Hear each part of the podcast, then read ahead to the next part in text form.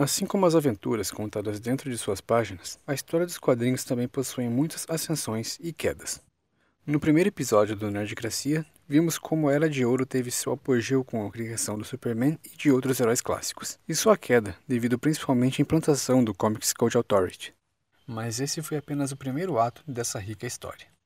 Estamos em meados dos anos 50, nos Estados Unidos, Nessa época, o gênero de super-heróis andava em baixa após a Segunda Guerra Mundial, e graças aos esforços puritanos de homens como Frederick Werther, outros gêneros populares como a ficção científica e o horror também eram proibidos de circular nas bancas.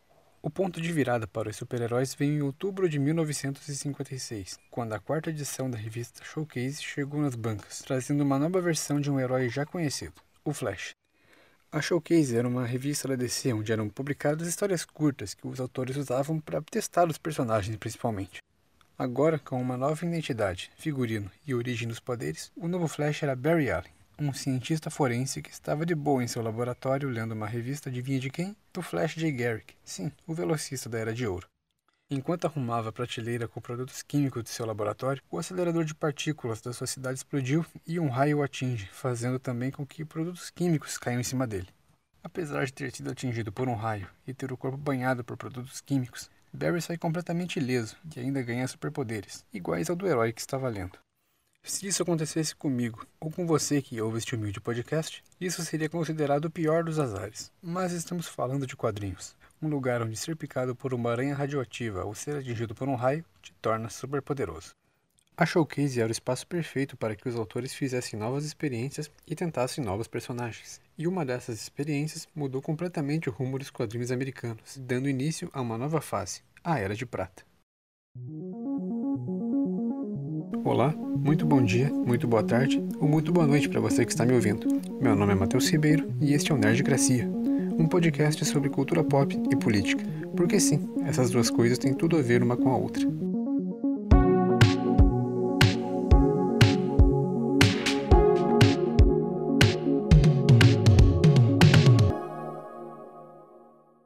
É, alguns vão colocar o início da Era de Prata com a criação, né, ou a, a reconfiguração do Flash em 1956. Mas fato é que em 54 começa toda a mudança do que vai trazer essa era de prata dos quadrinhos.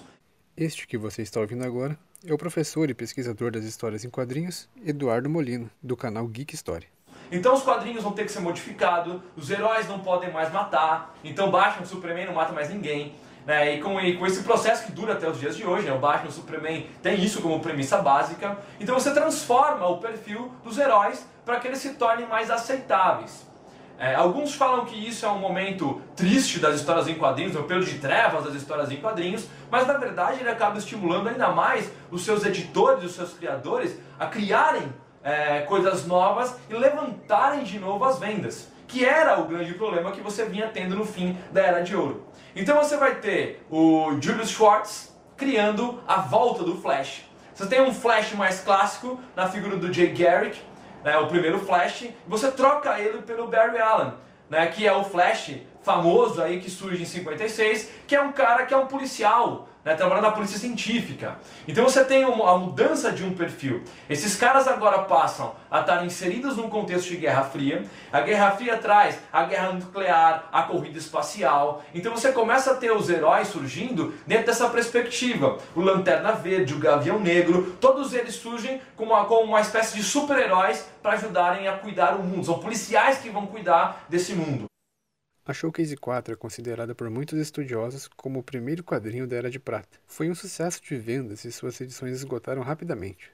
O novo Flash já surgiu com um uniforme diferente dos que eram padrões naquela época. Sua roupa era toda vermelha, com detalhes de relâmpagos amarelos, nada de capa e nada de cueca por cima da calça. Nesta primeira história que inaugura a Era de Prata, já estão presentes algumas características que iriam marcar aquele período. A principal delas é que, diferente dos heróis criados na Era de Ouro, que eram inspirados em personagens de lenda e mitologia, aqui os heróis tinham uma origem relacionada à ficção científica. A ideia de reformular um personagem antigo com uma pegada de sci-fi foi muito bem sucedida. Naquela época, a bomba atômica e a corrida espacial, um dos capítulos mais conhecidos da Guerra Fria, representavam o pior e o melhor que o avanço tecnológico podia trazer. Nos anos 60, a bomba atômica já havia devastado Hiroshima e Nagasaki no Japão, e em 1961, a União Soviética registra a primeira missão tripulada da história, ao mandar o cosmonauta Yuri Gagarin para fazer a primeira viagem pelo espaço. Uma mistura de curiosidade e medo girava em torno de tudo que fosse relacionado à tecnologia, ciência e astronomia. Então, o roteirista Julius Schwartz, que era um grande fã da ficção científica, soube captar muito bem esse interesse crescente dos leitores por esses temas e os trouxe para dentro das páginas dos quadrinhos. Com o sucesso do Flash, outros heróis da DC também receberam novas versões. O Lanterna Verde ressurgiu em 1959 como membro de uma tropa espacial, e o Gavião Negro em 1961, que antes era uma reencarnação de um príncipe egípcio, agora é um alienígena, vindo do planeta Tanagar.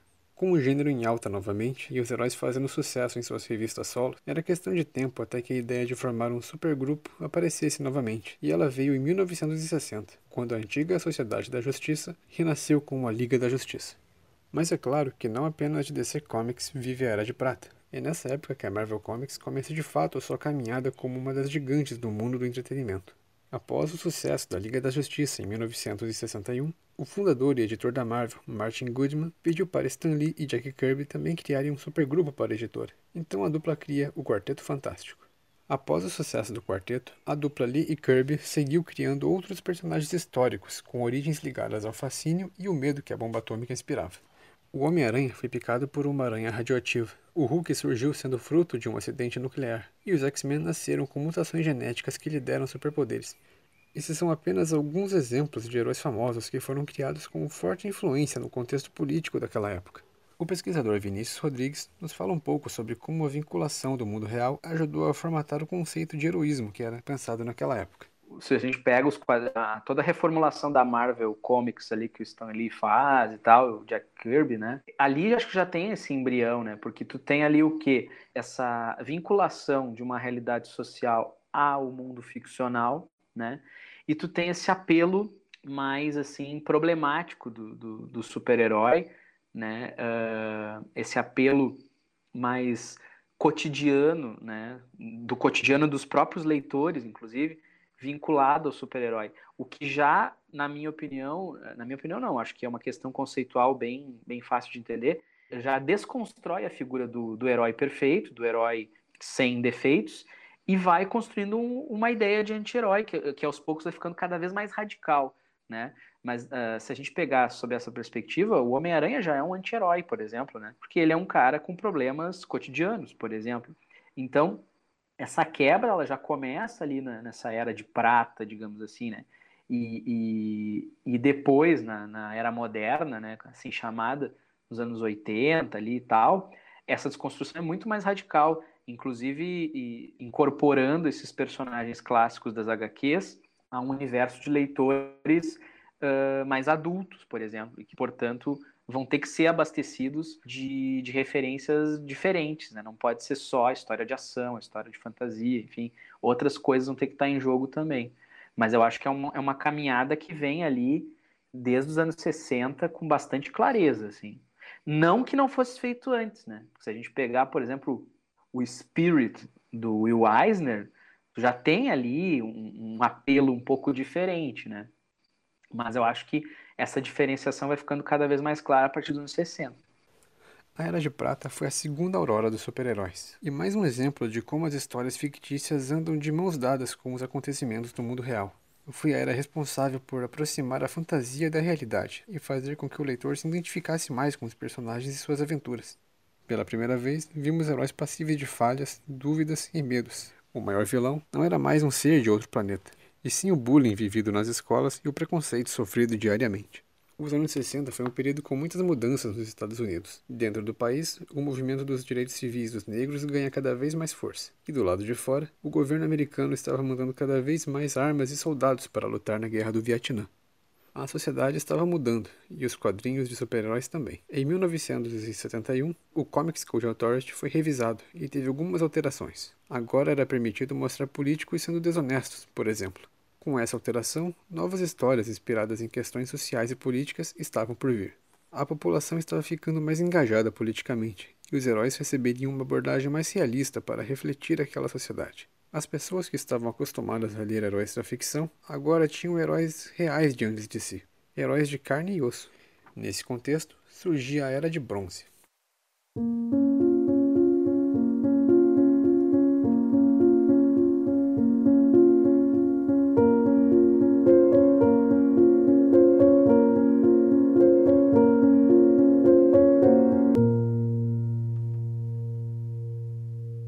quem veio um, por fim a, dar início à queda desse código, pasme, foi o Homem-Aranha, que nos anos 70 é, é publicou uma história é, onde o melhor amigo dele era drogado.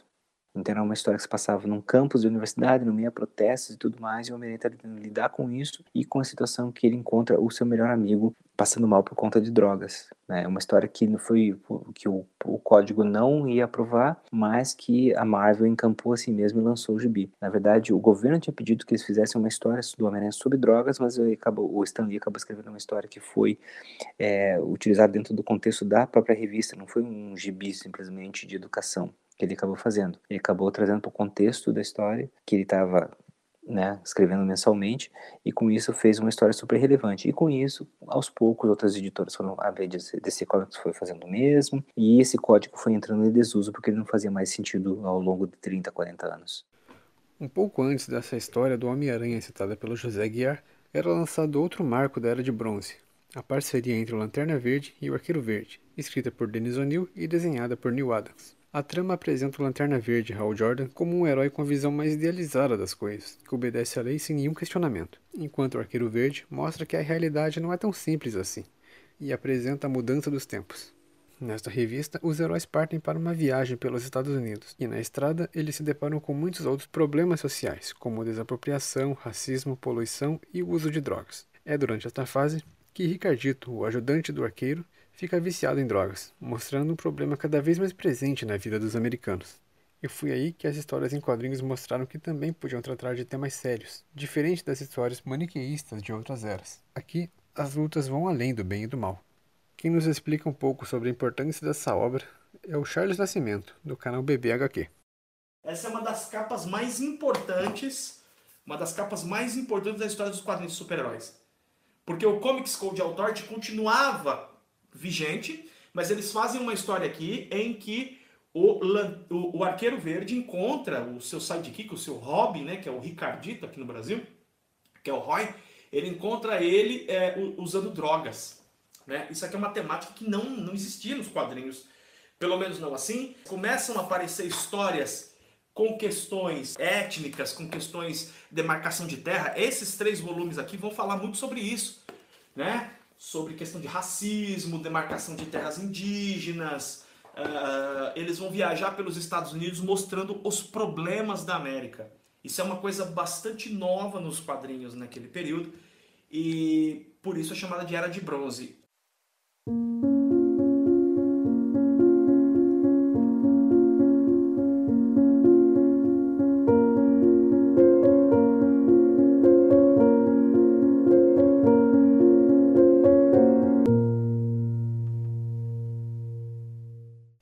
1974, quando o caso Watergate, um dos maiores escândalos da política dos Estados Unidos, estourava, o personagem que era a maior representação dos ideais americanos dentro dos quadrinhos também sofreu naquele momento e teve seu patriotismo arruinado. O Capitão América descobre uma conspiração para destruir sua imagem frente ao povo americano e, ao investigar a fundo, se depara com um grande esquema de corrupção que chega até as mais altas posições do governo. Com a alusão ao famoso caso Watergate que levou à renúncia do presidente Richard Nixon, ao final da história, Steve Rogers abandona sua identidade de Capitão América e se torna um nômade, um herói sem pátria. O pesquisador Eduardo Molina, apresentado no início deste podcast, volta para nos contar um pouco dessa história. Um outro escândalo que vai acabar abalando o universo das histórias em quadrinhos, e não pode ser diferente, é o caso Watergate nos Estados Unidos envolvendo o presidente Richard Nixon. Então o caso começa a ser abalado em 72, vai levar a renúncia do Nixon em 74, e com isso, um dos grandes personagens da Marvel, o Capitão América, né, o cara que veste as roupas dos Estados Unidos, é o cara que tem aquele grito né, da, da liberdade americana. Esse cara também vai se transformar, porque ele vai agir numa das histórias ali para tentar é, resolver um problema E no fim das contas ele acaba descobrindo que o governo está por trás de tudo aquilo, que existe uma safadeza no governo e que ele estava sendo usado é, na, na, naquele meio tempo todo pelo governo. Ele se transforma, né? o Steve Rogers ele fica revoltado e ele abandona o manto do Capitão América e vai viver como nômade.